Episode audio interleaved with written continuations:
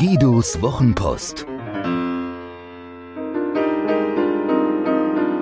Seine besten Gedanken zu Kommunikation, Inspiration und einem spektakulären Leben.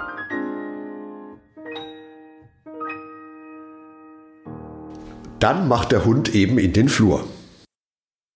Manchmal ist es besser, den Hund in den Flur machen zu lassen und derweil ein Buch zu lesen. Obacht, ich bin Hundefan und es wird hoffentlich nicht mehr lange dauern, dann wohnt bei uns ein Doki.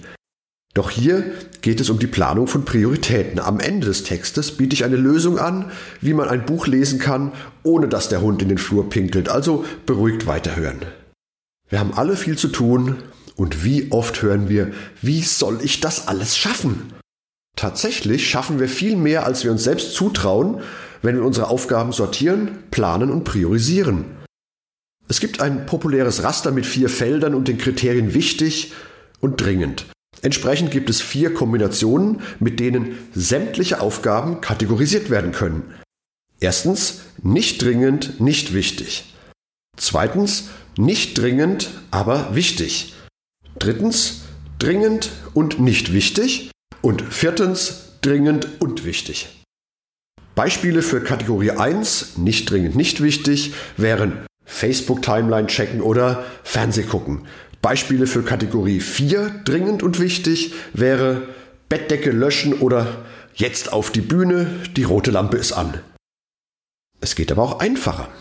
Dabei hilft uns die Mathematik, denn sie kennt Einflussfaktoren, die die Priorität zwischen zwei konkurrierenden Aufgaben klar regeln, wenn man bereit ist, sich diese Faktoren anzusehen und sie emotionslos zu berechnen. Folgende Situation. Wir stellen uns vor, ich besitze einen Hund und habe ein ungelesenes Buch. Die Frage lautet, gehe ich mit dem Hund Gassi, kostet eine Einheit, oder lese ich das Buch, kostet eine Einheit. Ich kann auch mit dem Hund Gassi gehen und mich danach aufs Sofa legen und lesen. Der Hund schläft dann zu meinen Füßen, idyllisch. Wenn eine Einheit an Kosten einer Stunde entspricht, sind wir in zwei Stunden beide zufrieden, also eine Stunde Gasse gehen, eine Stunde Sofa liegen und lesen.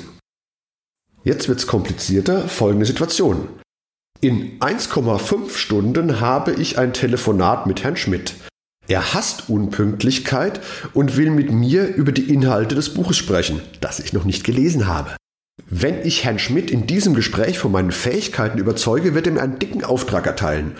Sowas wie Fachbuch, Ghostwriting, kontinuierliche Beratung, irgendwas Größeres, fünf- oder sechsstellig.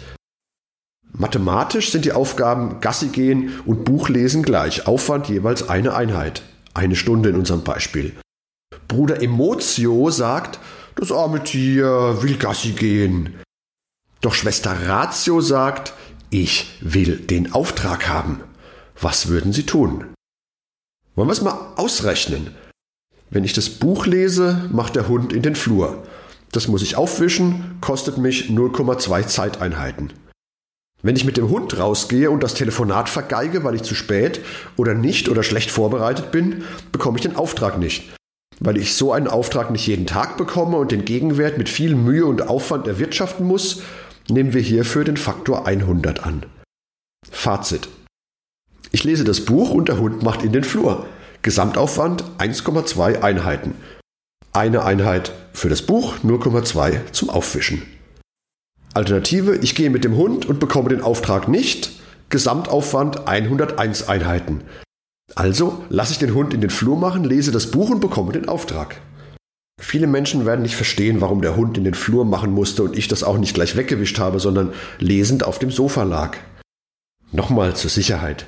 Ich bin ein großer Hundefreund und die Realität ist immer sehr, sehr viel komplexer als so ein einfaches Planspiel. Doch mit besserer Vorplanung lässt sich beides erledigen. Dann habe ich einen glücklichen Hund und ein volles Auftragsbuch. Ich kann aber auch das falsche Buchkapitel lesen, auf dem Sofa einschlafen, dann habe ich einen stinkenden Flur und keinen Auftrag. Die Botschaft lautet, es gibt Situationen, in denen ist eine unpopuläre Entscheidung die bessere, weil sie Ressourcen schont, die eigenen, die des Teams, die der Familie.